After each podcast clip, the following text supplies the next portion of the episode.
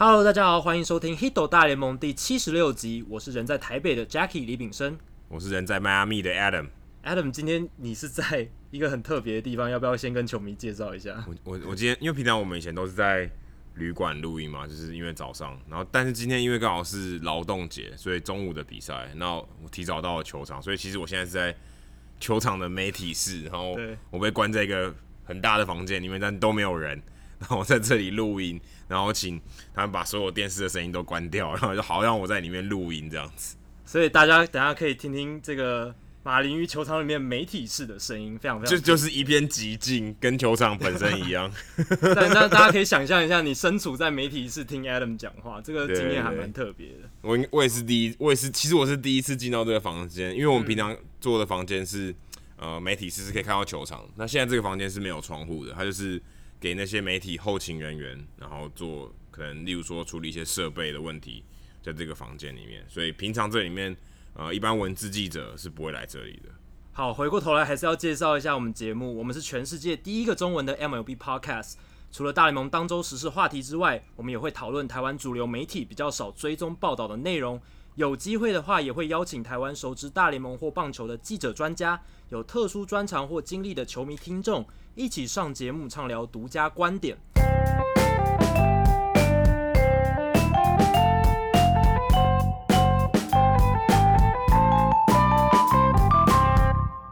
好，这一集呢，刚好是八月横跨九月的这一个礼拜。那八月横跨九月有一个很重要的事情，就是八三一让渡交易截止日。那在这一次的八三一截止日之前，发生了几笔其实还蛮重要的交易。我觉得比七三一还多诶、欸。我的错感觉比较大咖比较多，我觉得大不大咖可能在时间上会有一些不同的看法，因为比如说像洋基队得到 Andrew McCutchen，他在二零一三年的时候是国联 MVP，如果他还保持当年的身手的话，其实这笔交易就是可能是今年最大的一笔了。但是但但不是嘛，对不对？对，可是这几个名字都蛮响亮的，我觉得。对，还有包括印第安人队获得 Josh Donaldson。其实这一笔交易也是，呃，我觉得也是有一点时间错换过来看的时候，你会觉得是一笔很大的交易。但其实站在现在的角度来讲，Josh Donaldson 他就是一个已经受伤的前 MVP，他是二零一五年美联的 MVP，而且蓝鸟队这笔交易他比较像是呃把他丢出去的感觉，因为蓝鸟队吃下了他大部分的薪水，所以代表印第安人只花了一百万美金加上一个小联盟。对，而且那个球员还不知名，还目前还不知名是谁，就是一个待指名的球员，就换到了 Josh Donaldson。那对印第安人来讲，Josh Donaldson 只是一个，我个人觉得是一个乐透签啦，因为没有人能知道他小腿受伤回来表现能够多好。我们大概看到他季初的时候，其实他有上场，但那个时候他其实表现就已经不太好了。他这几年一直饱受腿伤所苦，那今年季初他回来，其实打得不好。而且手背上，我们也看到他传球也传的不太理想。对，没错，我记得季初的时候他传球有点问题了，然后这还是一个蛮当时蛮大的新闻。没错，所以现在回来他的身手能几成不知道，而且只有短短大概不到一个月的时间。那当然，印第安人会打进季后赛嘛，所以 Donaldson 能不能在最后一个月证明他能够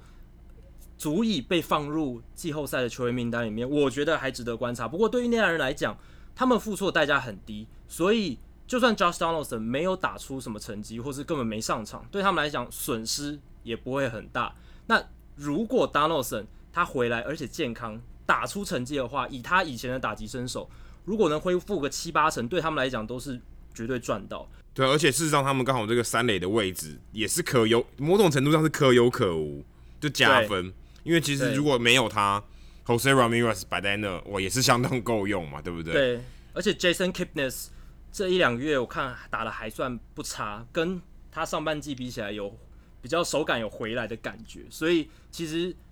Josh Donaldson 就是一个乐透签，然后买一个保险。那如果他能上场的话，当然是增加内野深度，而且让打击火力提升是最好的。那如果他打得不好或是怎么样，其实对印第安人的影响也很小。那 Andrew McCutchen 的话，大家都在揣测说是杨基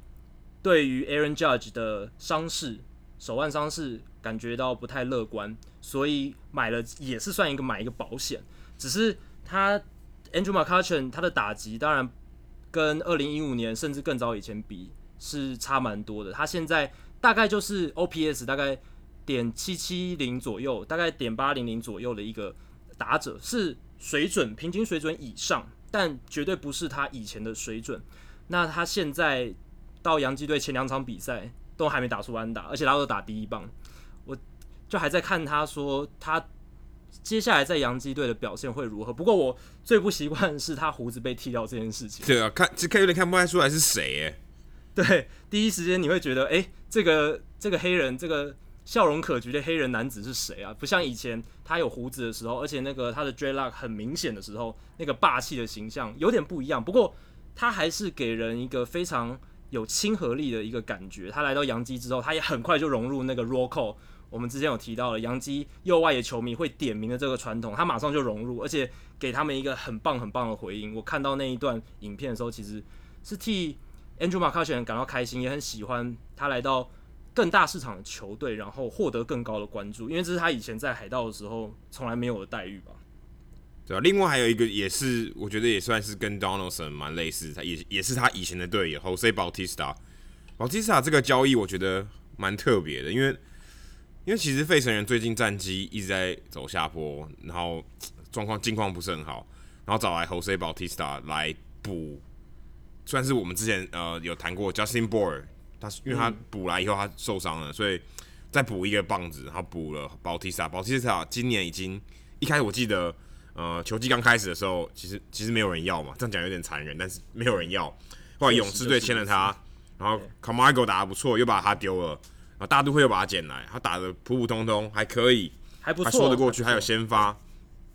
现在哎、欸，把他交易到费城人，就没想到他居然最后还有一个交易的价值，就是还有人要。虽然对、呃，他不，他不，我应该应该这样讲，因为像 McCutchen 他才三十一岁，Donaldson 也才三十五六岁，Bautista 已经很老了，所以他基本上你也不能说他是一个乐透了，他也你也不会说他还有潜力。他你可以确定他基本上是在走下坡，有点低档的表现。那但如果这样子的话，可以的话，其实就已经很不错了。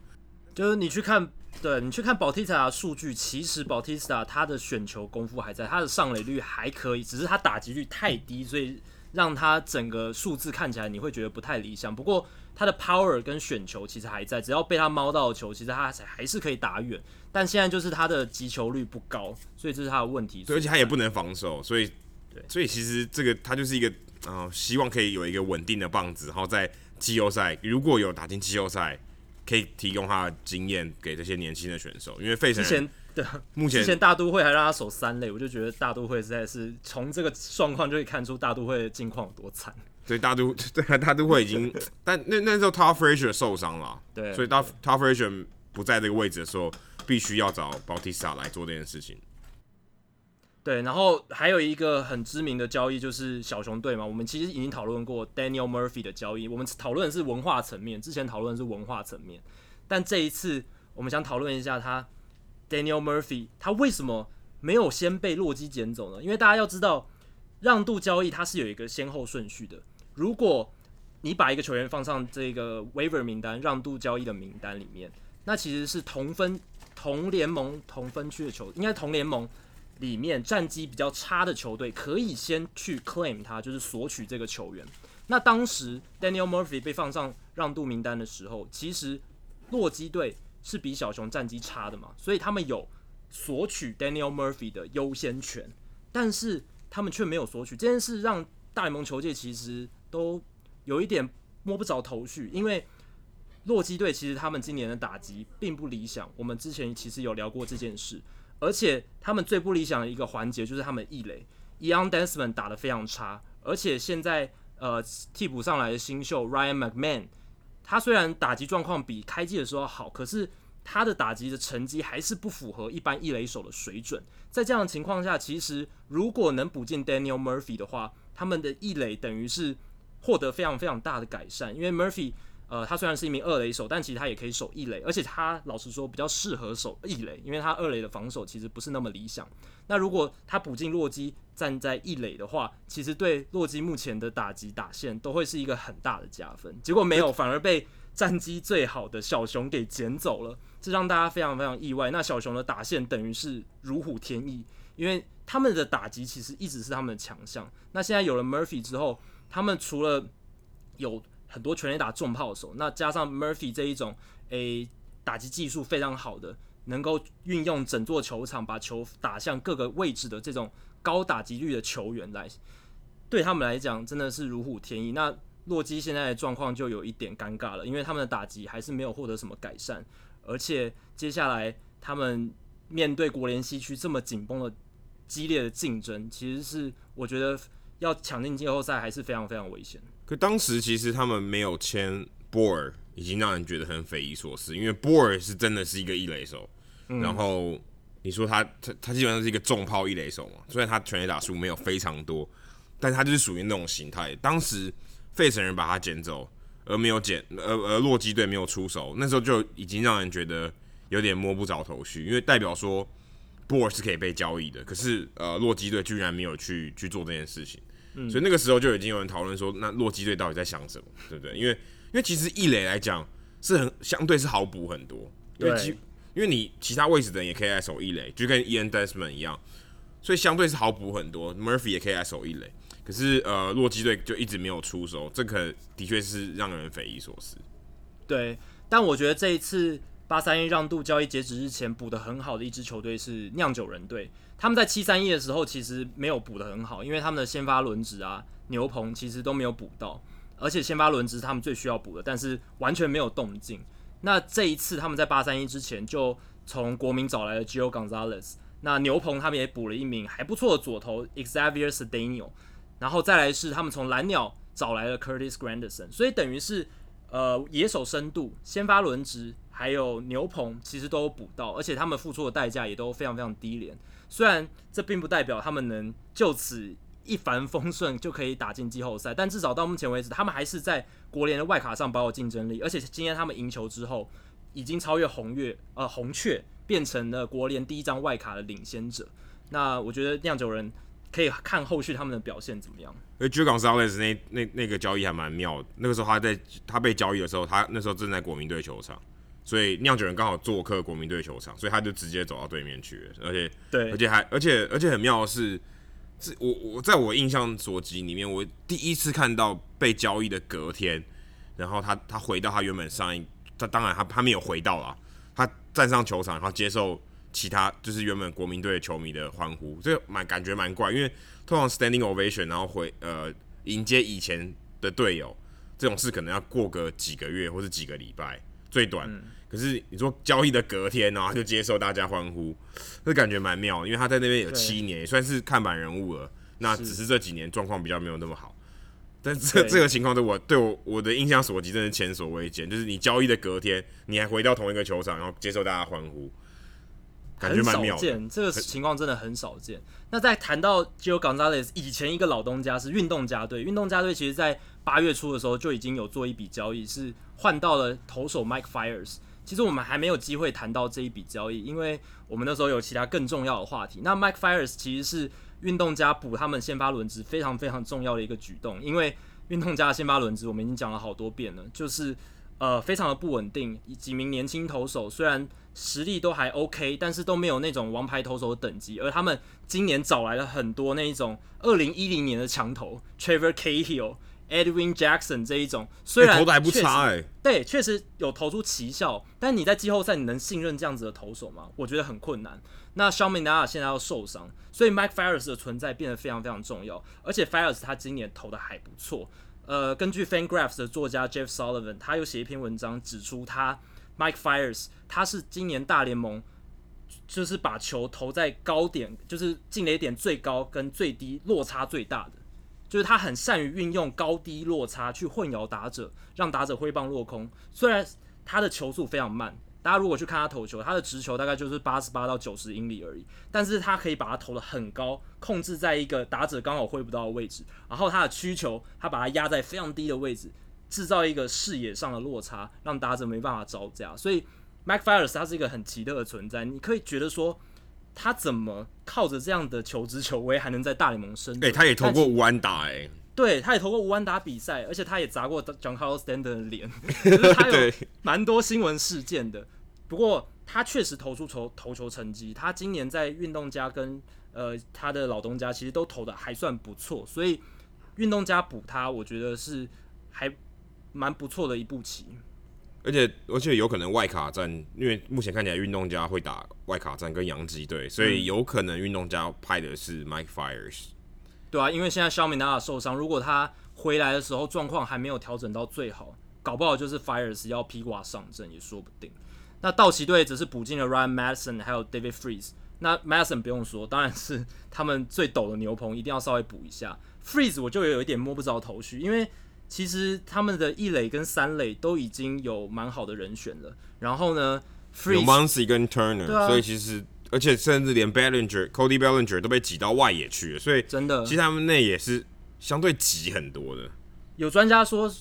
因为 David Freeze 他对左投打击非常好，但我去看一下 Max Muncy，就是他们一垒手的主要一垒手的对左投的。打击资料发现，其实 Muncy 对左投也是打得非常好，下下焦 OPS 超过零点九，所以这样就让我更看不懂补 David Freese，那可能就是要增加深度吧。就是无论如何，万一有人受伤，至少还有一个可靠的内野手可以上来补。而且 David Freese 有一个很大的卖点是他过去的季后赛经验相当相当丰富，而且可是诶、跟 Turner 比，Turner 也不差啊。对，Turner 也不差，所以确实是还蛮有趣的一个调。Turner 季后赛，Turner 在季后赛表现也是很知名的，对不对？所以两个互比，好像 Turner 也没有太吃亏嘛，对不对？如果真的以季后赛经验来说，对，你看我们上面聊了这么多名字，会看着看起来今年这个八三一交易大线好热闹。对，名字很名气很大。去年其实也蛮热闹的，因为去年有 Justin Verlander 是一个如日中天的墙头被交易，所以。我觉得光 Justin Verlander 的这一笔就已经可以压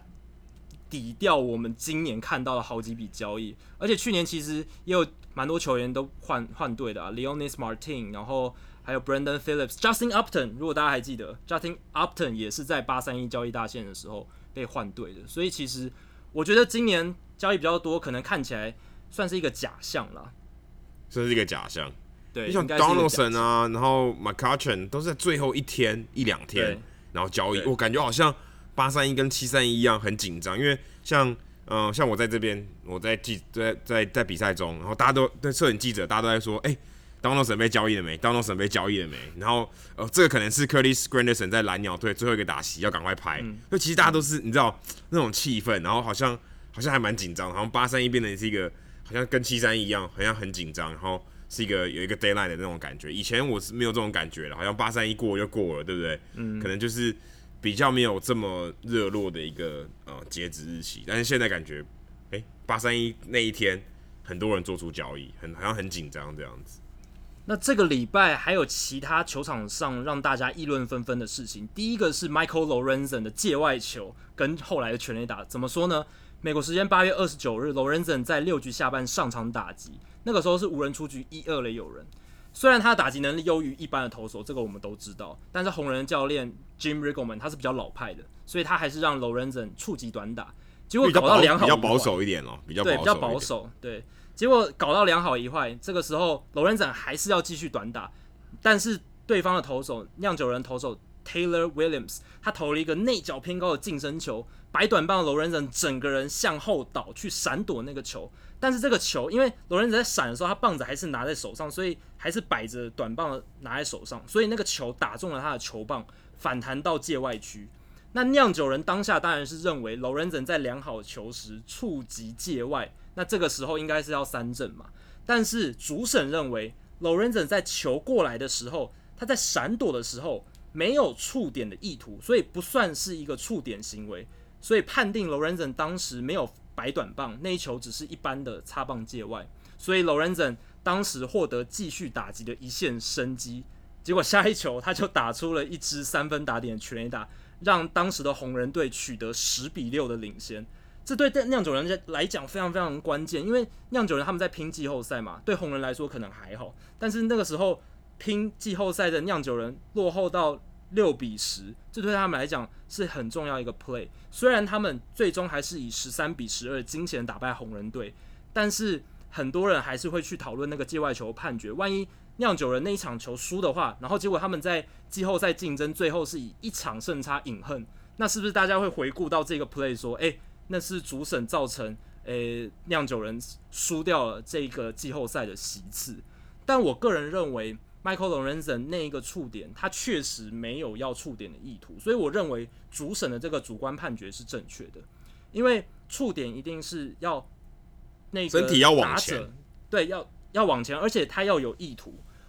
规则书里面写的是要有意图这件事，那这个有意图就是主审裁判他们的主观认定。那当然，主观认定就会有所谓的模糊地带。不过，我认为当时那个情况下，Lorenzen 他整个身体往后倒，他根本没有想说要触点，他是在自保，完全是在自保的行为。所以，我觉得主审的判决应该是正确的。可是，如果其实我看那个影片，我重复看了几次，Lorenzen 他其实是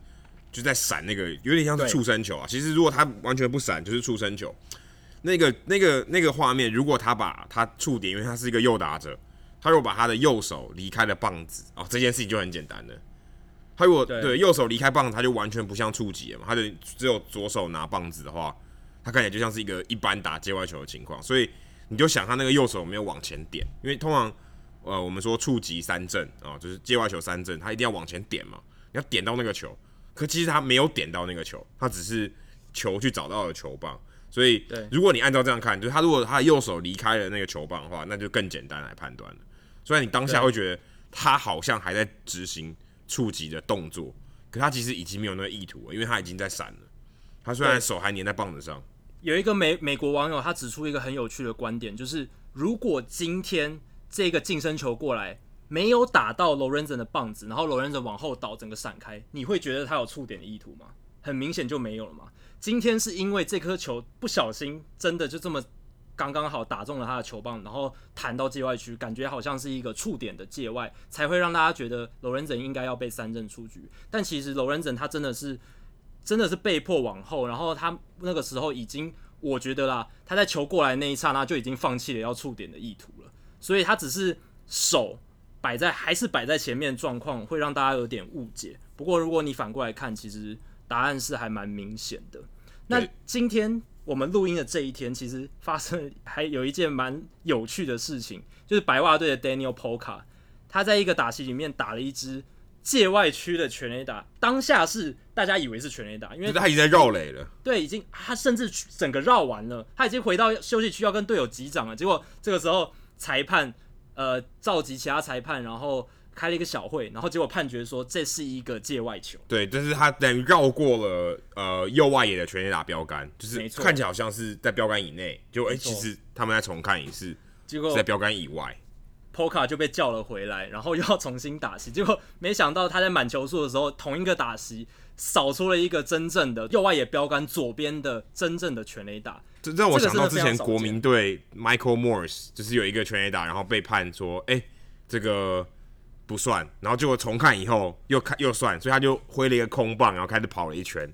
我还记得那个那画面有点像，有有有一点类似，好像你的全垒打被没收，然后再来一次，然后再让你再打一次。那 Palka 更夸张，是他同一个打席就真的再打一支回去。对啊，而且他前面那一支那个界外球已经是绕完整个垒包了，然后他再打一支又再绕一次，然后现场的球评 AJ Pierzynski 就是以前白袜队捕手，他就说这可能是大联盟史上第一次同一个打席打者绕两次垒包的。对，而且也也可能是第一次真的全垒就是界外全垒打，然后。被被改判，就被改判，改判以后再打一次的，应该也是，应该也是第一次啊。对，我觉得应该是第一次，因为因为因为因为这个影片辅助裁决，其实也是最近这几年的事，至少最近的这这这些记忆里面，还没有还没有印象中有这有这种事情发生过。其实样本也才十年嘛，因为呃，我记得大联盟是从二零零八年开始实施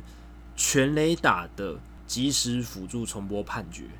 那另一个跟裁判认定有关的罕见事件，发生在前天，美国时间九月一号，费城人跟小熊的比赛。费城人的新人投手 Austin Davis，他在第八局的时候，从口袋拿出预先准备好的打者球探报告，诶、像小抄一样，要复习一下怎么样对付下面打者 Edison Russell。结果这个举动吸引到了三垒审 Joe West，就是大联盟现在呃资历最深的一个裁判，吸引到了 Joe West 的注意。West 随后就没收了 Davis 的小抄，然后他跟 Davis 说，这个违反了投手不得携带任何 foreign substance，就是非比赛物品，就是不能影响呃 foreign substance，就是外来物质，外在的物质，通常就是在讲松焦油或是什么什么指甲刀这种东西。对对对对对，Joe West 就跟 Davis 说，你违反了这个规定，所以呃，你这个东西要被我没收。那 Davis 赛后他说，他当然是接受裁判处理和指示，不过他也觉得。这个没什么大不了的啊，根本不应该要被没收。那费城人总教练 Kapler 他赛后更是直接替子弟兵护航了。他说他们球团会去研究相关的规定，然后跟大联盟看能不能争取说他们未来还是可以让投手带着这些小抄资讯小抄上面，呃，自继续在球场上使用。因为呃，对球员来讲，他们愿意这些运用这些进阶数据。是球团非常乐见的，尤其是像费城人这一支这几年改造整个经营部门大改造的球队，Kapler 他是一个非常信奉数据派、非常信奉资料一个总教练。那 Davis 非常受到呃 Kapler 的赞许，因为大部分球员其实他是不愿意带着这一个资讯小抄上到球场，而且还把它拿出来看的，感觉好像有一点丢脸吗，你就会觉得，哎、欸，你怎么喝水小卡？对啊，你为什么不能记在脑子里之类的？但是 David 他是这个球探报告，他记得非常详细，他可能下一球，呃，什么球数要丢什么球，他可能都记得非常清楚。然后对这一名打者的习性什么都有很多详细的资料。这个是费城人球团跟球员教练团合作出来的成果，所以他想要在球场上使用，那他没办法完全记在脑子里，所以他用这个小抄的方式。那 Kapler 他是非常支持这样的做法的，所以他会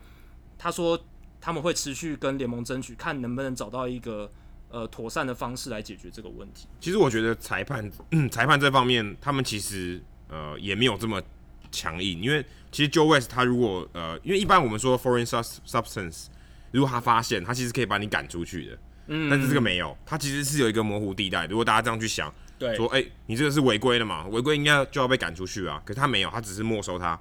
继续让你投。他只是就觉得这个这个不妥。但是我觉得还是有一些模糊的空间。那对啊，大家如果还记得二零一四年 Michael Pineda，他就是因为在脖子上涂了松焦油，然后太明显就被裁判驱逐出场。对，因为他认为他他主观认为你这个这个不对，他就可以把你赶出去，这个是合理的，这是合合法的，合乎规定的。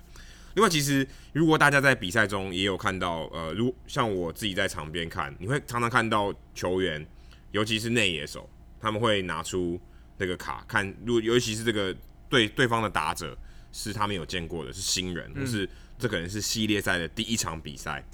他们会拿出来看的。就说 OK，这个打席，这这个打者我应该要站哪里？他们看会看那个卡，然后说，诶，他要去站哪里，然后再再移动他的位置。所以这个东西在野手是可以的，哦，野手是可以的。嗯、那如果一般呃，你可能会看到外野手，外野手他有时候也会看。那我我在马林鱼这边看到的是呃，三垒指导教练 Freddie Gonzalez。他如果在今天是球队在防守的时候，他当然在场下嘛，他手上都会拿一个大抄，哼，大抄，然后去指挥外野手说：“哦，你应该站哪里？”那当然外野手他也可以自己看，可是自己看的缺点是，它是一个点嘛，它没有相对位置感，所以他还是需要呃教练辅助他说：“哎、你跟其他另外两个野手的相对的距离是不是对的？”、那自己看稍微有点不准。那如果大家有印象的话，其实呃我们之前在社团有转贴过一篇。Mookie Betts 他在防守 Joe Mauer 的时候，哦，他站在中右外野中间，这个这个位置非常不寻常，因为大家知道，呃，Joe Mauer 虽然他不是一个全垒打型的好手，但他很会打二垒安打，而且专门打那个我们说 gap 或 alley，就是中右外野手或中左外野手中间那个洞。诶，Mookie Betts 就在那个洞里面，所以他打出去以为要二连安打，没想到 Mookie Betts 动都没动。然后直接把那个球接杀，然后接杀完以后呢，他很有趣，他把他的卡拿出来说：“诶、欸，我的卡在这，我告我我我们我们球团有做功课，你会打到这里来。”其实这个也是这个会有这个事件，我觉得也是一个嗯，可以说是一个时代的一个事件，我觉得是蛮有代表性的。就是说，球员他开始就是有点很很非常细节的去针对这些东西，尤其像。呃，之前 Jackie 有提到防守布阵，那也在防守布阵的时候，这个其实都跟布阵有关。他们也会在不同的球数，因为不同的球数，就是例如说可能呃量好球以前、量好球以后做不同的调度，因为量好球以前可能会触及嘛，就跟 Lorenzen 一样，量好球以后他确定不会触及，他可能把所有的这个重兵都摆在他的那个拉打的地方，所以等于推打的地方完全没有人，所以他也他确确保你不会触及，所以对也不用趋前就回到正常的，对，就回到正常的，也不完不趋前，也不也不放一个人在你推打的位置，所以这些东西都其实都是他们会参考很很多东西会在布阵啊，或者这些小卡上面如何去解决这个打者上面做非常非常多的功课，也算是这个时代的产物了。我觉得如果野手都可以看的话，投手没有理由不可以。而且这个也我觉得不会影响比赛的公正性啊，因为这种资料收集跟资料应用本来就是各队各自看你自己发挥所长嘛，看你自己有多厉害。我觉得这跟呃可能裁判会觉得有作弊之嫌，或者是有怎么样，但其实我觉得完全没有。而且连外野手的守备布阵都要经过这么大量的沟通跟资讯的调整了，更何况是投手，投手其实更复杂，因为。他每一个球数，这个打者他的习性是什么？他在某一个球数的时候，可能会有哪一些的打击的策略改变？这些如果投手都能知道的话，其实对他的投球是很有帮助的。所以我觉得这应该是捕手的工作。其实我自己会认为这是捕手的工作，捕手应该把这东西记在脑袋里面。但其实我觉得现在很多投手其实就像刚刚 Adam 讲，这是一个划时代的改变，越来越多投手也有自己的主观想法，虽然。以前有很多投手，大部分都是啊，我没差，我就是听捕手讲的，然后我丢哪里就丢哪里，然后我只要照着捕手话去做就好，捕手的指示去做。但现在越来越多投手也有自己的主见，他们会有自己的想法，然后呃跟捕手配合的时候也会沟通的更多。那如果他能在球场上把他在下球场下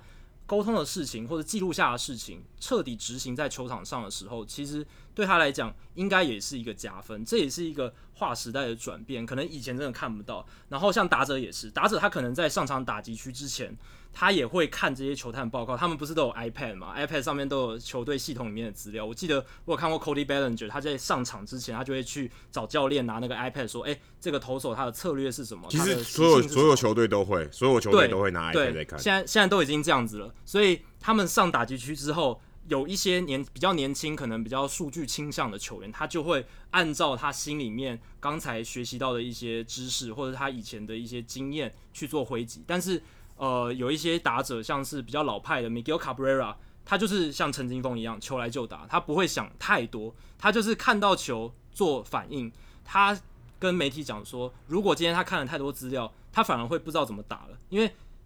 打击或者投球其实是一个需要非常高度专注的东西。对于像 Miguel Cabrera 这种选手来讲，他们会觉得如果太多资料、太多资讯在脑袋里面转来转去，想反而会想太多，反而会让他打不好。就是中国武侠小说里面无招胜有招，你不能太你不能太多东西在里面，想说对手会出什么招，不行，你就是靠你的经验跟身体去反应这些事情。反应，对他他就是靠反应，他就是靠他的经验跟反应，看说这个投手。哦，他可能先看个两球，他大概就知道第一个打席先试探个几球，他大概知道这个投手怎么投了，那他下一个打席就可以利用快速的反应去做攻击。所以我觉得 Austin Davis 这个事件其实可以提供我们另一种想象，也是也是这个世代出现转变，球员使用资料的方式出现转变的一个很有趣的例子。对，这个资料真的太多了，因为真的。因为这是因为太多，以以前也有资料嘛，但是资料太多，他真的记不住，捕手跟教练暗号也没办法传递这么多资料，所以他才要小抄。而且 Adam，其实你之前私底下有跟我分享过，说就是大联盟球团会在他们球员休息室的内部贴上数据部门。所整理出来的对手的球探报告，包括比如说今天这名投手他的投球热区，面对哪一名打者的球数是什么的时候，他会投多少比例的什么球？那这一名打者他哪一个区块攻击的热度比较高？等等，其实他们都会把这些资料贴在球员的休息区墙上，让球员自己去取用，让。其他教练也可以自由的去取用，所以其实这种资料他们都已经很日常的都会贴在那边给大家看了。所以对他们来讲，我觉得啊，很多球队其实使用这些进阶数据对他们来讲是一个习以为常的事情。那今天其实大联盟最重要的一个消息是大谷翔平终于重返投手球了，这是他自六月六号第一次回到呃投手球，然后是他本季第十次登板。大谷。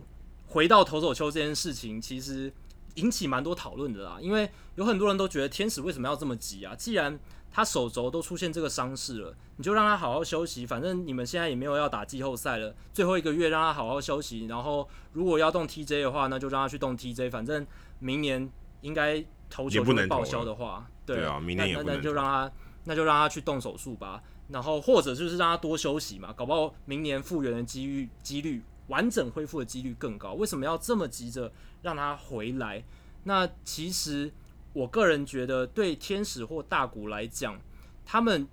就是要让他投球，因为大谷他来到美国的前提就是天天使要让他二刀流，然后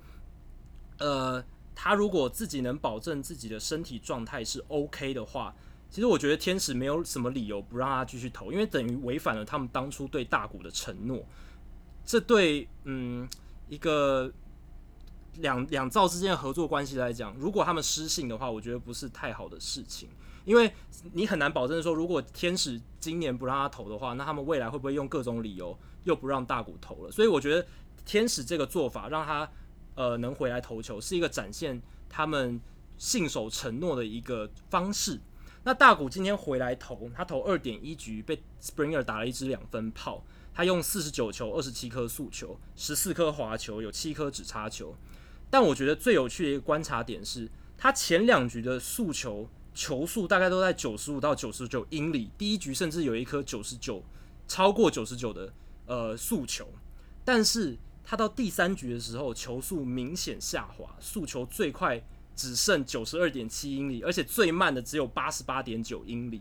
那其实他在第二局的时候有一个很惊险的 play，就是呃有个强袭球过来，然后他用呃反射性的用右手投球的手去碰那个球，结果他的无名指被打到，然后球反弹到游击区，然后 Simmons 好像把他直接传一垒刺杀。不过大谷的情况是，根据总教练 Max 欧霞的说法是，他。右手无名指其实那个时候有一点酸痛，不过，呃，大谷是跟球团说不用，就是当时不用防护员上来，他可以继续投。结果他到第三局的时候，其实他的球速下滑的非常明显，这是大家都看得出来的，甚至连对手 Springer，因为今天 Sunday Night Baseball ESPN 他们有在 Springer 身上佩戴那个隐形麦克风，所以他们有听到 Springer 在球场上讲的一些话。他在对完。呃，大谷打击，应该说他有观察到大谷的投球，然后他回到休息区跟队友提醒说：“诶、大谷现在球速降了，大家赶快上去好好对付他。”这个有被录下来，这个还蛮有趣的。不过大谷他的球速下降状况让大家都蛮忧心的。然后 Scioscia 赛后说法是，除了大谷的右手无名指。有酸痛是造成他球速下滑的一个原因之外，另一个是他背部有点紧绷，可能是伤愈刚归队，就是没有那么高密度的投球的情况下造成的结果。那他再三强调，大谷的球速下降跟手肘的伤势没关系。我对此是持非常怀疑的态度啦，因为这实在是很难不让人去联想。Adam 你怎么看？我我其实我也真的不懂哎、欸，我。大谷其实干嘛不好好休息？我连我连觉得让他上场打击都是一个，都是一个，我这我都觉得很质疑，因为其实他也真的不需要。好，我们讲现实一点，他也他的新人王的这个这个这个竞争的优势其实也也不在，因为他他打只有打他三分之一季吧，对不对？那这个你说要让他拼新人王，有有一派说法是这样嘛？我觉得我觉得也说不过去，然后。你让他上场，上场就是有受伤的风险呢，对不对？虽然他很便宜啦，虽然虽然他很便宜，可是你既然要保护他的话，嗯，不管在各个方面，在球场上、球场外要保护他，你其实也没有必要一定要派他，对，没有错，而且他也没有季后赛的希望了，对，你说你有多需要他？我觉得真的也没有卖票哦，这场是客场，你也没办法卖票，是没有什么好的理由一定要他上，对，当然有可能像。呃，Jacky 说的要取得一个信任关系，对不对？哦，我我告诉你，我答应的事，我让你做，可是也只让你投五十个球嘛，对不对？坦白说啊，我觉得也很难证明什么东西，对不对？也很难证明说，哎，我健康。事实上，这个结果还更不好嘞，对不对？还更不好，最后的结果还是说，哎，你好像好像有点不太 OK 哦，还是有点伤势的这个这个可能性。那对于球迷或对于球团来说，好像都不是什么好事。而且他第三局那个球速下滑的情况太明显，到又激起了大家对他伤势的疑虑。本来大家可能想说，诶、欸，他这一个月，诶、欸，那个复健的状态都有照进度走啊，诶、欸，状态还不错啊，每一次传出来的消息都是正面的。诶、欸，结果这一次在球场上这么直接的反映出他的表现有所下滑，我觉得这个就像 Adam 讲的，对外从外界看起来不是一个很理想的状况。对，而且而且教练应该。要更知道，因为如果今天他在场上出现不适，这其实是很不好，代表代表代表教练团或是防护员，他在场下的时候其实可能没有注意到，或是你就让他继续上，对不对？其实他们第一时间是想冲上去的，就是但大谷说不要打到，对，大谷说不要，所以也算是尊重大谷的讲法，但是。呃，我觉得还是要稍微看一下来。我觉得总教练跟防护员应该要坚持一下，因为因为九呃第三局下滑，不见得是手指的问题嘛，有可能其他，嗯、有可能手肘，或是说背部。他说背部，可是这个这个，甚至他可能投第一球的时候就要把他换下去，因为因为你让他在那边给大家看说，哦，他球速下滑，其实是不太好。我个人觉得是不太好啊，而且是全国联播，所以大家都看得到，哎、欸，大谷现在是。状况是不是很好？是，是连 Springer 当然他对他嘛，主观的大家在场上的人一定比较知道，因为全部的观众都看得到了，这其实不是太好的事情。而且大谷的球速降到八十八英里这件事情，我觉得真的是让人大家会有点紧张。那当然，Springer 对他的时候，呃，大谷是对他连投了四个变化球，那个时候其实他球速已经降了，所以我猜测是大谷发现自己没办法投很快的时候。他就选择，哎、那我改成用变化球来对付他，因为 Springer 很会打速球，但是他连投四颗，三颗滑球，一颗直叉球，第四颗，呃，第三颗滑球投过去的时候就被 Springer 掌握住了，被打得非常非常远。在大联盟打者就是这样，你如果同一种球路或者同一批球路，你投太多次重复的时候，他们就可以马上适应去做攻击。那大谷在这样的情况下被逼的。要投变化球去调整的情况下，被打的这一支全垒打，是有一点可惜。那我上礼拜有写一篇文章，谈到大谷有没有可能得新人王。我觉得如果他接下来这个月能二刀流到球季末结束的话，而且表现有一定的水准，不能不能像今天这样有一定水准，其实他得到新人王的几率是蛮高的。因为美联今年新人王竞争，呃，除了 Miguel Andujar 还有。g l e b e r Torres 之外，其他选手知名度都比较低，像 Joey Wendle，他是靠着守备数据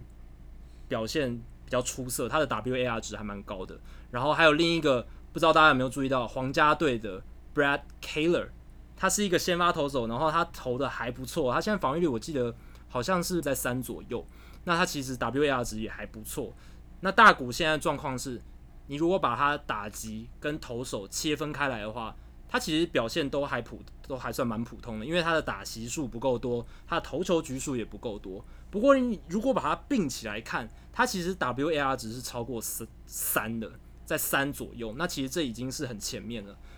那我个人觉得，呃，如果大谷接下来投打都能维持一定的水准到季末的话，他是蛮有机会拿下新人王。只是要看 Miguel Andujar 跟 Gleyber Torres 接下来能不能保持接下来像他们。之前这这一阵子这么强的一个火烫手感，大家如果有关注到最近杨基的比赛，几乎都是靠 Andujar 跟 Torres 在轰的。对啊，所以他们现在在状况这么火热的情况下，所以我觉得大谷能不能拿下呃日本球员史上应该是一二三第四位拿下大联盟新人王的球员，还有得看。那前面三位是谁？是一九九五年的野茂英雄。两千年的佐佐木主浩，还有二零零一年的铃木一朗。那有些人会质疑说，大谷他已经有在日本职棒打过球的经验了，所以来到美国职棒表现得要好，当然是应该啦。然后会觉得说，他已经有职棒的资历，是不是要用更严苛的标准去检验他？我个人是有点不以为然，因为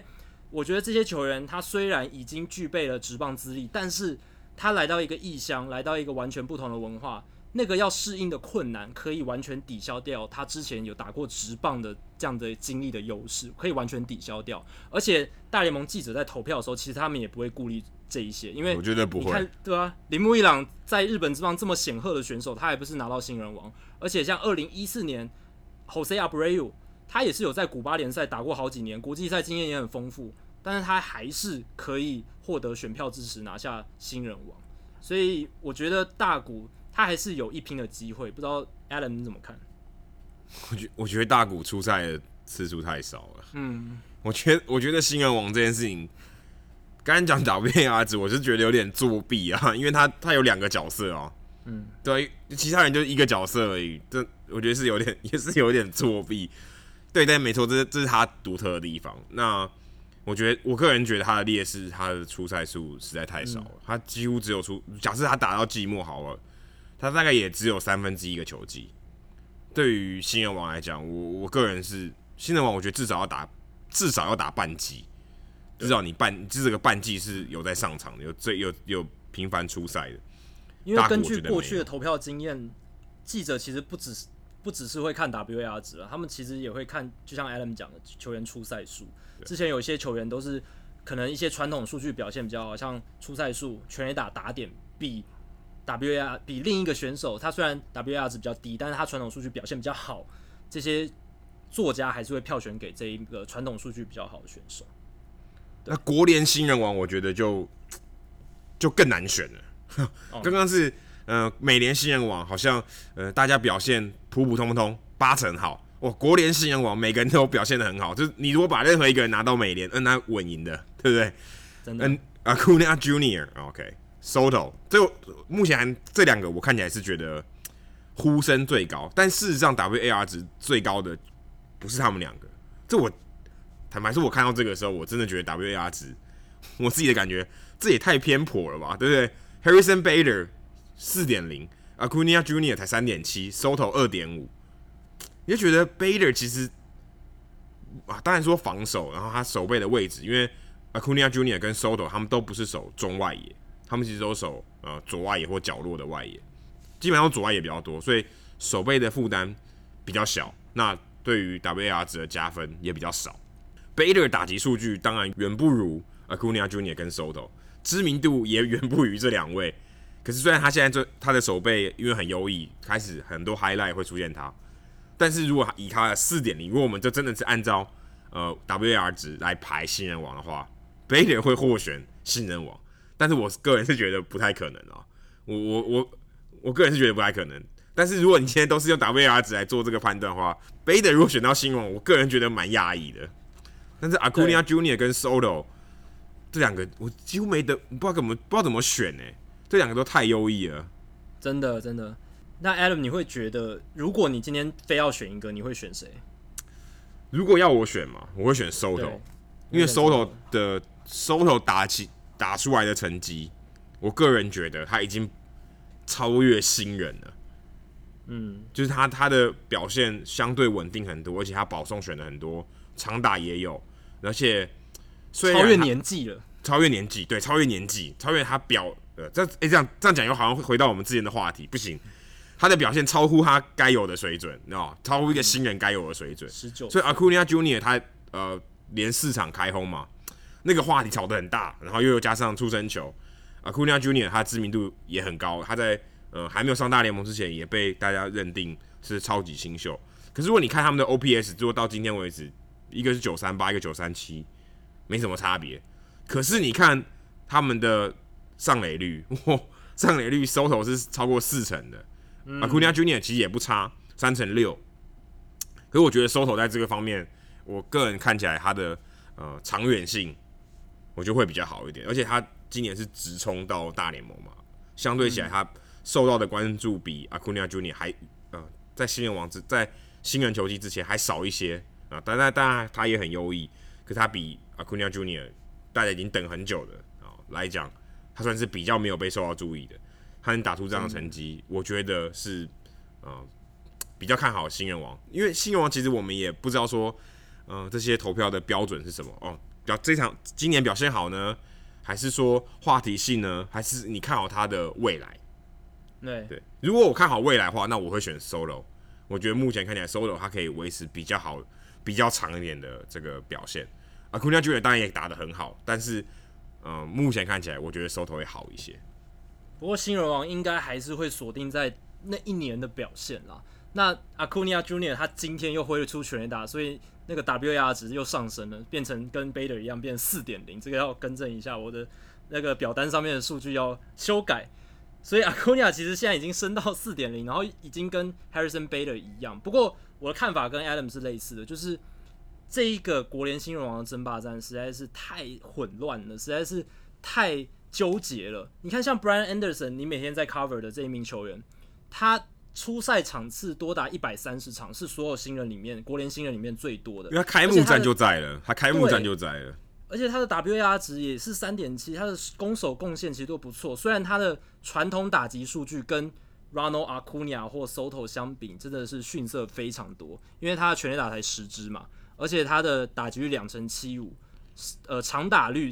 点四零二都不是很亮眼的数字。不过他长期下来在马林鱼球场的表现，其实是有目共睹的。那有些作家他其实会很重视出赛数跟长期的贡献，所以这是 Brian Anderson 他的优势。另外一些大家忽略的新人投手是像 Ivan Rodriguez 的儿子 Derek Rodriguez，他其实刚上大联盟的时候投的不好，但后来渐入佳境，越投越好。现在已经九十一局投球，自责分率二点四七而已，相当相当厉害。而且他的 WAR 只有到二点七，跨到三。那另一个是红雀队的先发投手 Jack Flaherty，一个火球男。那他的三振是非常非常厉害的，他的三振率高达了百分之三十点六，几乎快跟费城人的新人终结者 Seranthony Dominguez 一样。所以你就知道，以一个先发投手的角度来讲，Flaherty 他有多么多么惊人。他今年一百二十二点一局的投球，防御率是二点八七，然后加上出色的三振数字，也让他看起来非常非常的呼声还不错。然后另一个就是今天先发的 Walker Buehler，道奇队的新人投手，他也是火球男，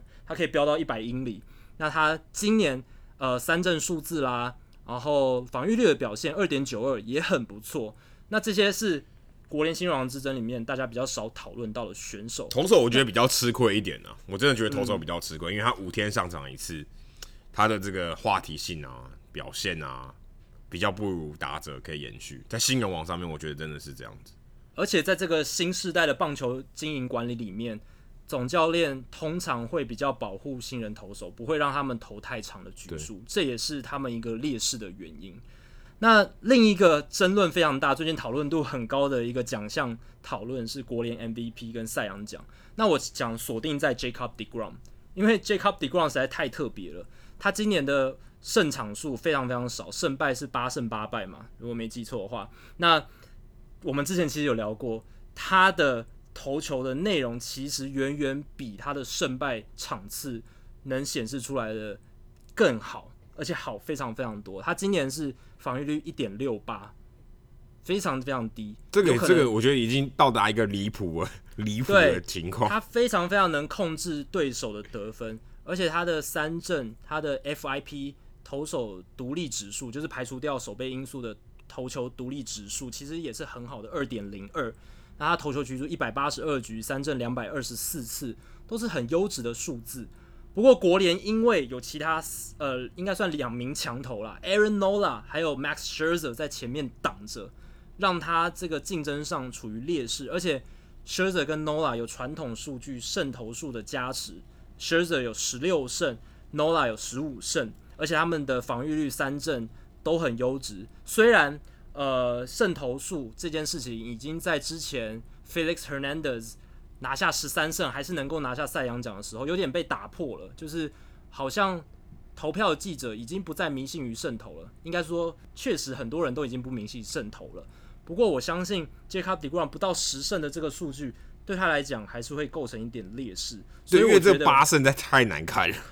对，因为因为以我觉得王牌来讲，八胜还是有难度，尤其是在这么强的竞争对手的情况下。那 Adam，你觉得今年国联赛扬奖会是谁？我觉得如果这些投票的人他想要做一个一样划时代的这个投票的话，deGrom，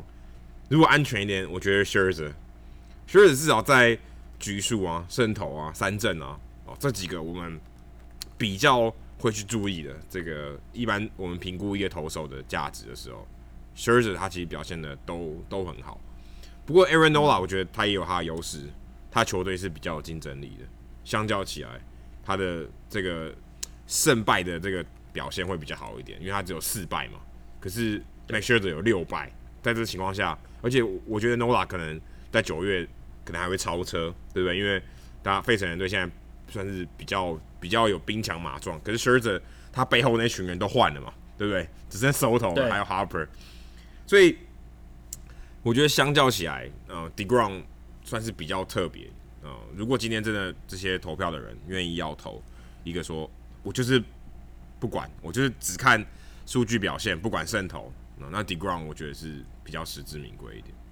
而且 Degrom 很有趣的是，虽然你说他的传统数据胜场数不好，可是他的另一个传统数据 ERA 自责分率非常非常非常好。那这样子有很多其实一些比较传统派的记者，他也会 favor 就是倾向投给 Degrom。那 Nola 很有趣的是。他的 WAR 值没有发现，尤其是 Baseball Reference 的版本非常高，九点二，这个数字已经到已经史诗级的水准了。为什么会这样？除了是因为他的 ERA，因为 Baseball Reference 的投手的 WAR 值是依据投手的 ERA 去算的，那他的 ERA 非常非常低，现在是二点二三，所以 Nola 在这上上面有优势。呃，但是你会想说，Nola 虽然他的 ERA 二点二三很低，但是 Degrom 更低啊？为什么他的 Baseball Reference 的 WAR 值还能比 Jacob Degrom 高这么多？这是因为 Baseball Reference 的 WAR 值还有考虑到你身后队友的防守素质，他会去调整。那费城的防守实在是烂到可以。如果你去看一下他们的内野，现 Scott Kingery 游击手，他其实本身以前也不是游击手，然后一垒手。Carlos Santana 还有 Justin Bour，然后现在又换来了 Jose Bautista，然后二垒手，二垒手是谁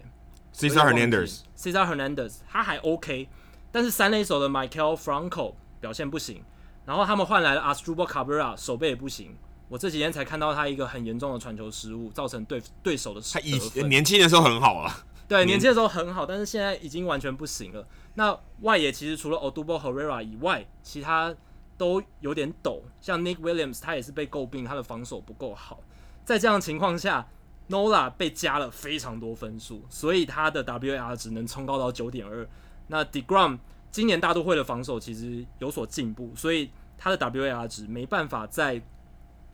即便拥有一点六八的 ERA 的情况下，还是没办法超过 Nola。这是一个很有趣的状况。那接下来就看。呃，国联赛扬奖会继续怎么发展？我是希望 Degrom 可以得奖啊！如果他得奖的话，就像 Adam 讲，真是一个划时代的决定，因为这就代表了，我觉得数据派真的是有点把传统派整个压下去的感觉，胜投数已经彻彻底底的被人们丢到垃圾桶里面的。倒也没那么夸张，但是相对起来比较没那么重视。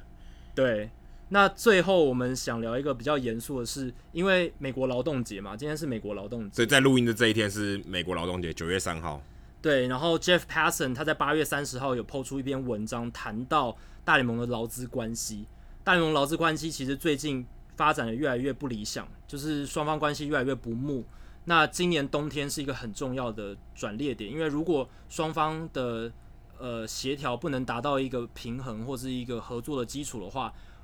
接下来有可能哦，短未来几年可能会发生罢工或是更严重的劳资纠纷。那其实 Jeff Passan 这篇文章里面有提到一个重点是，大联盟他们最近有一个跟拉美地区棒球皮条客，就是 Buscones，它其实是一个比较负面词，所以我会把它翻成棒球皮条客。他们这些皮条客就是他们会去找很多那种拉丁美洲地区很穷，然后那种很年轻十二十三岁的小朋友，然后把他延揽过来说，哎。你跟着我，我就有机会让你进到大联盟。然后这些球员当然没有其他选择，只能跟着这些人。所以这些棒球皮条客就会控制这些年轻的小朋友，是一个不是很好的现象。所以大联盟为了遏制这种歪风，他就想说：诶，与其我去禁止他们，不如我跟他们合作。他跟这些棒球皮条客合作一个训练合作计划。那其实它的主要目的就是为了让这些皮条客让年轻球员使用类固醇的禁药。以拉高他们的签约金，因为这是一个很严重的歪风。很多皮条客会注射这些年轻小朋友类固醇什么的，然后加快他们成长速度，拉高签约金等等。所以大联盟这个合作计划利益是良好的，希望可以呃给这一些拉美人士更多接近球团的机会，然后让他们使用大联盟球团的设施还有营养补给品。不过这一个训练合作计划其实原本已经谈妥了，球员工会跟大联盟都谈妥了，然后本来是六月底实施，但是大联盟球员工会最近有一个高层主管却倒戈了。他跟很多拉美地区的棒球皮条客说：“诶、其实你可以不用配合这个训练合作计划。”然后有一些皮条客也提出反制，他们认为大联盟这个训练合作计划违反了二零一六年的劳资协议。所以在这样的情况下，又让原本看似好像要变好的劳资关系趋于恶化的状态。那当然，我们在去年冬天的时候聊到了很多自由市场冷冰冰的情况，造成球员不满，还有比赛制度规则，大联盟。想要单方面去更改吧，因为他们外传说想要单方面去增加投手时钟、投球时钟这个规定，但这个也当然球员听在耳里也有点不爽。各个方面其实大联盟跟球员工会之间都有一些摩擦。大联盟觉得工会的态度强硬，沟通沟通的协调意愿很低。嗯。那工会觉得大联盟自大而且不真诚，他们提出一些新的。新规定要改革，利益都不良善，都是为了老板要赚钱啦。对球员都是剥削球员的利益，所以双方目前合作基础很低，敌视的程度很高涨。那 Adam，你怎么看这一次大联盟之间的劳资的紧张关系？会来会有什么样的解决办法吗？其实像刚才讲到说拉美皮条客，其实大联盟球团这几年，这应该这是这十年吧。嗯，其实每个球团都有很积极在拉美地区做。棒球学校，然后那学校是呃非常完整的。那一方面可能就培养这些球员正确的，我们不要不要说使用药品，就尽量让他是在走在正常的轨道上面，不要呃不要走这些什么偷鸡摸狗的事情，然后去签约。那他们呃大家如果可能呃不不太清楚这些国际签约的这些规定，其实像一般我们说国际签约最低的年限，最低的这个年纪是十六岁。所以可能呃很多球团在十三十四岁的时候就已经在追踪你了，对，就瞧好了，可以说是暗盘就瞧好了。嗯，那我说，哎、欸，那你要不要我我三年后跟你签约？那你现在要不要跟我跟我合作？嗯，所以那当然，如果他们觉得自己有潜力，或是呃他他也想打大联盟，想要走这条路的话，很有可能就会啊、呃、跟着这些皮条客。那如果正规一点的话，就是跟棒球学校合作。然后去，所以其实呃，这样跟台湾比较不太一样，因为台湾可能是高中打完哦，可能十八岁了，然后因为台湾也比较精英制度一点，然后也都是有学校的球队，这个制度比较完善，所以比较不会有这种情况。可在拉美地区是很多的，那、那这些球团自己暗盘底下很多东西，对于呃你说拉美这个地区的经济啊，或是呃很多球团暗地的竞争，其实都不是太好。所以他们积极的推动这些呃棒球学校，让这个东西，让这些挖掘这些潜力的小朋友啊，我们说小朋友，因为十六岁以下嘛，让这个这个这个这个动作，这个制度可以更完善一点。那我觉得整个劳资协议最大的问题还是在自由球员市场，因为去年那个是可以说是蛮大大家觉得蛮意外的啊，没有人没有人预测到这个情况说。为什么自由球员市场好像解冻一样，完全没有人这个这个去运作？尤其你看，你现在回头看，J.D. Martinez 在二月多才签啊，现在他可能是 哇塞，可能是 MVP，不第一就第二。那你想，这种球员他在这么后面签，你再回头去看，就觉得很不合理嘛，对不对？再讲这么这么好的球员，这么影响力这么大的球员，应该是自由市场、自由球员市场一打开，马上就有人要再开始再炒了。这这种很热嘛，就是大家市场就在炒，诶，结果没有哦，他还是好像，嗯，好像最后红袜队本来就应该要签的，然后等了很久哦，好，那我终于签了，这种有种有这种感觉，反而其他队没有什么去竞争，那这个就是一个很很不合逻辑、很不合常态的一个现象。那这个东西，工会跟大联盟，我我想他们应该是蛮真的蛮有歧见，因为大联盟好像没在管这件事情，那工会当然觉得不爽，因为我薪资被。某种程度上被呃有点像是呃有点被垄断了，被被球团这个暗自的这个默契封杀啊，就不提高你这个薪资的价格，大家都不去炒这些价钱，反而不太健康，这个市场就不健康。那大联盟没有积极的介入，所以，但如果今年如果今年这个自由球员市场还是这样子的话，那我觉得可能是很大的问题，那真的很有可能双方会撕破脸，对吧？可能可能之后就会，可能之后就会有有有罢工的这个可能性。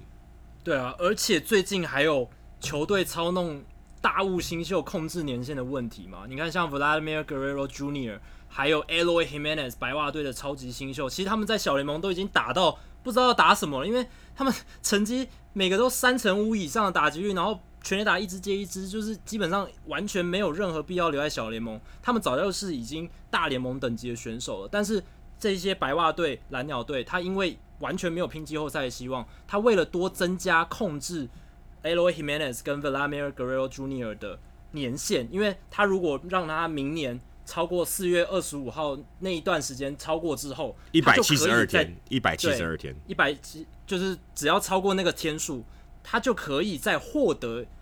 多一年的 Vladimir Guerrero Jr. 还有 Aloy Jimenez，就是只要四月份过了一段时间之后再让他上场，包括以前二零一五年的 Chris Bryant 也是这样被小熊队操作。那个时候 Bryant 还有对媒体表达不满嘛，因为这是很明显的球团操弄，然后然后可以希可以让这些年轻球员再多待在球团里面，也就是说控制年限可以再多一一年的时间。这从球团的角度来讲当然是很合理的，因为这种高价值的球员。他能多留一年，为什么不留？而且其实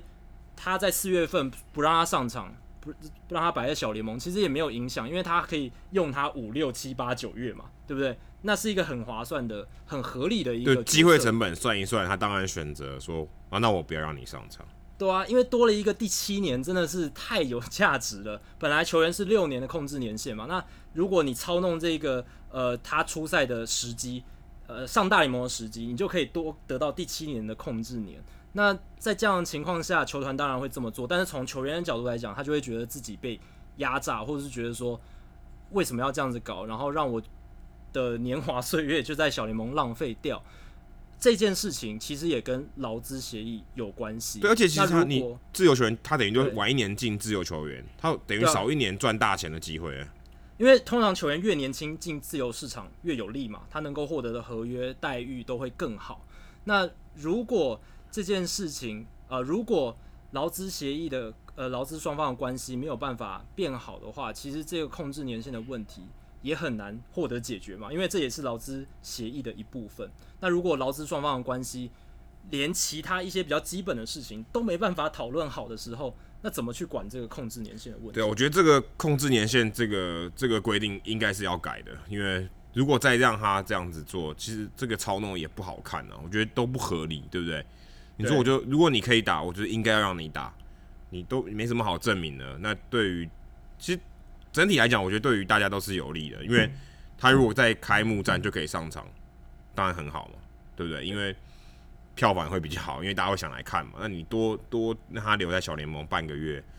没什么，我觉得没什么帮助。那这只是为了要规避这个规则而已。那整体来说，我觉得没有什么帮助。因为棒球赛，职业棒球最基本的就是你要让最顶尖的球员在球场上嘛，这样你的产品才会好看。但现在大家的做法反而是，诶、欸，我把这些最好的牌压在后面，等之后再上。那这就是一个非常反反逻辑的一个决定。那我有看过一个美国之邦的专家 Joe Sheehan，他就提出一个解决办法是，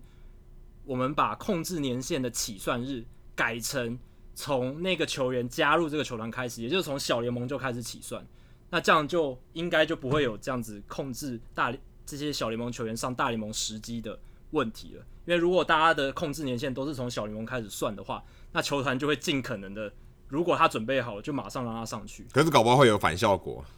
对不对？太多 rush, 有可能，对啊，对有可能太多，或者是太早就被拉上大联盟，对啊，那导致这个这个呃，怎么讲？我们说培养的这个过程揠苗助长，太太早把他拉上来了，这也是很有可能发生的事情。不过我觉得他是西人是提出了一个很有趣的解决办法，然后也希望各位听众朋友，如果你是很厉害的劳资协议专家或者是法律专家，可以在社团里面提供我们你觉得。对，或者有一些有创意的，可能比你比 Rob Manfred 这个劳资专家啊、哦，还要还要更有创意，因为他可能在身在其中嘛，他没有没有太多创意，也许你更有创意，真的。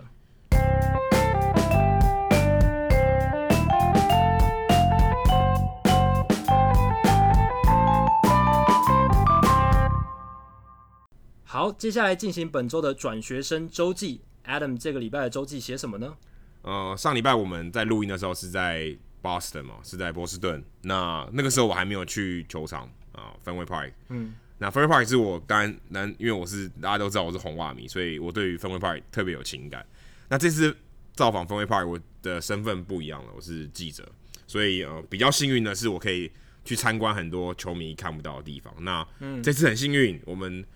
把握了时间，然后去参观了 Green Monster，去参观了绿色怪物。那绿色怪物就如同大家所想象的，然后就是一个非常阴暗，这个这个控制的这个，嗯，绿色怪物有一个积分板嘛，那在这最下方那个积分板里面是后面是有人的。那如果资深一点的球迷就会记得，Manny Ramirez 曾经走到那个积分板的那个小房间里面去，对，去上厕所，去去休息一下，然后在比赛中，哎、欸。比赛换局换局中间已经已经结束了，他还在那个房间里面，后来才匆匆忙忙跑出来。那我们也去问了这个工作人员，他真的当时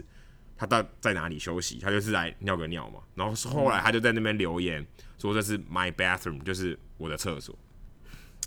留在墙上可以看到一个有点有点斑驳的一个一个留言签名，这样子就还蛮有趣的。那我我当时也问了这个工作人员 Paul。啊，问他说：“那有没有什么机会是球迷如果参加这个球场导览或是什么情况下，呃，可以来参观绿色怪物？基本上是没有啊，除非你捐很多钱给红袜队，才有才有这个机会。所以我我不确定大家可能未来有如果有机会来当记者，或是有有机会来看参观绿色怪物的话，也可以来看一下。那其中还有一个很有趣的地方是，我们就问他：哎，那个现在是手挂的积分板嘛？那它会有那个板子，总是会有数量的限制。那他们一局是一个板子，那最大的这个数字的板子是几分？哦，我就很好奇，说他不可能准备一百嘛，不可能准备零到一百，这没道理。因为几乎不太可能打一局打一百分嘛，可能少棒会有，是十三分啊。据说还没有用过，据说这个这个这个笔数这个数字还没有用过。他挂过最大的分数是十一分。好，那天比赛之前我们问他十一分。那如果真的没有怎么办？真的没有打了十五分的话，他要怎么办？这几率可能真的很低，他可能就摆个一跟五吧，我不知道。嗯，但是但那天很有趣的是，他说十一分，然后那天比赛七局下，红袜就真的得了十一分。我想说，哎，那时候我还想说会不会破纪录得十二分？那个板子终于亮相，因为那个板子它有分黄色跟白色嘛。那黄色的就是最多是十三分，白色的话它就是一到也是十十三分，可是几乎都两个都没有用过这样。我就觉得还蛮有趣，刚好那天有一个巧合，就是刚刚好真的得了十一分。另外，我也问他说，因为他是他的板子是反着挂的嘛，就是因为你是要给外面的人看，所以它一面是有两个分数的，就是那个板子可能是这一面是零，这边是一，所以你有可能挂错，你可能拿那个板就会挂错了。那挂错你你怎么办？你会知道吗？因为你看不到你挂哪一面嘛，你可能挂上去。就忘了，他说会有人打电话来，因为有人会一直监看着这个计分板，所以监视器在外面，所以他就打电话来说：“哎、欸，你挂反了，赶快把它挂错。”他们说常常常常挂错，因为很累嘛，很多比赛，因为不是只有这场比赛的内容哦、喔，是其他那个 out of town，就是说我们除了这场比赛以外，联盟其他的比赛也是手动的看板，所以他很有可能挂错。一场比赛有好几百次这个操作。很有可能会很有可能会挂错，那累的时候就会做错嘛。对对啊，人人有失足，马有失蹄，总是会挂错，所以他们都会有一个电话，然后说：“哎、欸，你这个挂错，我赶快把它改回来。”因为你看电视都会错了嘛，对不对？对，电视常常那个笔数会错。那大家如果有看到那个绿色怪物，常常会有二连打打到绿色怪物嘛，那你就会想说，你在电视上你可能听不到砰的一声，有时候会有啊，很清脆的一声。可是如果你在绿色怪物里面的话，哇，那好像打雷一样。我们第一次在里面的时候，刚好打击练习，听到那个真的吓一大跳，好像外以为外面打雷。那立体环绕音效很可怕，你好像关在一个铁盒里面嘛，然后嘣，然后你在那个铁盒里面非常吵。不过那些工作人员他们都已经习惯了，因为他们有时候比赛的时候突然有一个球打过来，哇，那真的会吓到。可他们已经蛮习惯了这件事情。另外一个他们蛮习惯的是，那个里面没有冷气，非常非常热。那它是一个很闷的感觉，这个金属里面对，而且很闷，然后没有没有窗户，它唯一的那个孔就是那个呃好球跟坏球中间有一个洞，那个洞是拿来这个当一个就是摄影机的，那是唯一一个有通风的地方，剩下的地方都是那个呃每个积分板然后有一些空隙啊，有风可以吹进来。哇，那可真的很热，是吧？所以他们没有没有冷气这件事情是蛮蛮折磨人的。嗯，那这就是我的参观 Fenway Park 的一些算是可能独家的内幕吧。那真的是独家，真的对，因为其实其实大家不太会有机会去看到这个绿色怪物里面。也许他们未来会想说，呃，这个球场导览可以增加绿色怪物这一趴，哦，不然其实大部分都只有球员可以，球员通常是只有球员可以进去吧。因为球员第一次来 Fenway Park 的时候，也会想要进去里面签名啊，或者看看 Manny romance 尿尿的地方在哪里这样。好，那数据单元，今天 Jackie 也是跟我们聊一下。跟跟大谷翔平的对手有点关系啊，对，是今天被大谷翔平三振的 Tyler White，他是太空人队一垒手。不过我要讲的是，他在八月二十九号对运动家的比赛挥出生涯第一支再见全垒打。那大家都觉得这一支全垒打最特别的地方是，他是大联盟今年第八十一支再见全垒打，创下了大联盟单季历史新高。这个都有上新闻，大家应该都有知道。先前的记录是二零零四年的八十支。不过，我今天要分享这支全垒打更特别的地方，不是我刚刚提到的这个记录，而是在于根据 Statcast 的资料显示，这支再见全垒打的安打率竟然只有百分之一，怎么会这样？Statcast 的安打率它是分类不同击球仰角还有击球出速的球，然后他去看这些球最后是否形成安打，然后统计出每一种仰角出速组合的球，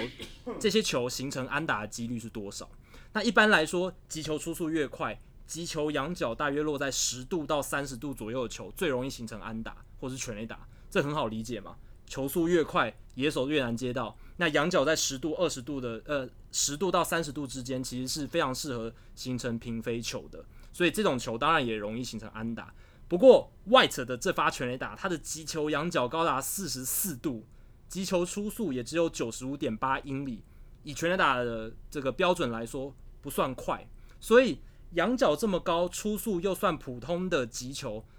在大联盟其他各个球场里面，照理来说都会被接杀的，根本连安打的机会都没有。但是在左外野有 Crawford Boxes 的 Mini May Park 美丽果球场里面，就出现了不同的结果。大家都知道 Minute Maid Park 太空人主场左外野那个凸出来的那个地方。它那个地方非常适合右打者发挥嘛，因为右打者只要拉到那边，通常很容易形成全垒打。那个地方叫 Crawford Boxes。那 White 这个仰角四十四度、击球初速九十五英里的球，最后刚刚好落在 Crawford Boxes 的最前面那一排，所以它形成了一发全垒打。那这一种球只有在 Minute Maid Park 才会变成全垒打，在其他球场其实应该都没有办法，所以它的安打形成率只有百分之一，非常非常特别。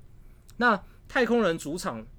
美丽果球场，其实它是一座投手的球场。大家可能会以为它是一个打者有利的球场，但其实不是，它其实对投手有利的。而且太空人很有趣的是，他他们其实在主场的表现非常不好。今年主场的战绩，呃，比客场差非常多。那其实像呃太空人主场这种特殊格局造成的特殊全垒打的现象。在其他球场其实也有不同的情况，比如说洋基球场右外野，他们的右外野全垒打标杆只有三百一十几英尺，我记得非常近。所以其实为什么他们会说这是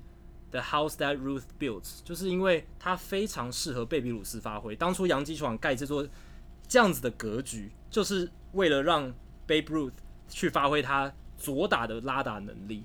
那刚才 Adam 提到了红袜分威球场绿色怪物，当然也是一个很特殊的格局。那这个绿色怪物的高墙，当然也很适合形成二垒安打。那很多飞球其实，在其他球场可能就只是一个接杀，到分位球场就变成了一个二垒安打。那巨人的 AT&T Park，它其实有一个 Triple Alley，就是在中右外野那边有一个很奇怪的角度，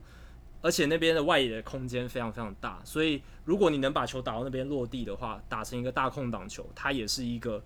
很有机会形成三垒安打的地方，所以它才会被叫做 Triple Alley。那刚刚提到 White 的全垒打打破大联盟历史上的单季再见轰记录，大家或或许会联想到，这可能跟近年的全垒打浪潮有关嘛？因为再见全垒打记录会被打破，当然是因为全垒打变得很多的关系，确实有一些关联。但其实大联盟今年的场均全垒打次数，在去年创下历史新高之后，今年并没有继续向上增加。本季大联盟的场均全垒打支数大概降到一点一五支，回到跟二零一六年的水准一点一六支差不多了。那去年缔造的历史记录一点二七支，每平均每一场一点二七支，跟去年相比，其实今年的数字下降幅度蛮大的，所以大概百分之八哎，大概百分之八，对啊，还蛮，百分之八，很很大的一个降幅，所以代表说，其实全垒打浪潮当然还在。大家的全垒打的数量，当然比起十年十年前或者是更早期的棒球，其实是多很多的。但是今年没有像去年再往上推高，去年是达到了一个几乎是不可超越的高峰，也有可能之后会超越，不知道。但是今年是下降回来。那去年的状况就是因为太极端，所以我们才会有这么多关于全垒打的讨论。好，今天的节目差不多到这里。如果大家喜欢我们的节目的话呢，欢迎加入 Hito 大联盟在 Facebook 的社团 Hito 大联盟讨论区 H I T O 大联盟讨论区。加入这个社团，记得回答简三个简单的问题，就可以和我、还有 Jackie、还有其他上过我们节目的来宾以及其他的听众朋友讨论棒球、分享棒球。另外，如果你想要订阅我们节目的话，也是免费的。详情只要上我们的官网 Hito MLB.com H I T O M L B.com。上面有详尽的订阅解说方式，无论你用的是电脑、手机、平板，作业系统是 iOS 还是 Android，都可以免费的订阅。另外，如果大家呃有空的话呢，也希望大家到 iTunes 的 Podcast 专区，在 Hido 大联盟的页面底下给我们评分和留言，让那些还没有听过 Hido 大联盟的朋友能够更快速的了解我们的节目内容和特色。好，今天的节目内容就到这里，谢谢大家，拜拜，拜拜。结果才录完音没多久，Josh Donaldson 就被印第安人队放到了十天的伤兵名单上。这是根据 Ken Rosenthal 啾啾罗的消息指出。那这个举动呢，主要是因为可以让 Donaldson 做 rehab assignment，就是复健的一些行为还有比赛。所以，呃，这样的做法一方面是让 Donaldson 继续做复健，去治疗他小腿的伤势。那另一方面也是让他可以有一些复健的机会，呃，之后在球季最末端回来的时候，呃，可以以比较准备好的姿态上场。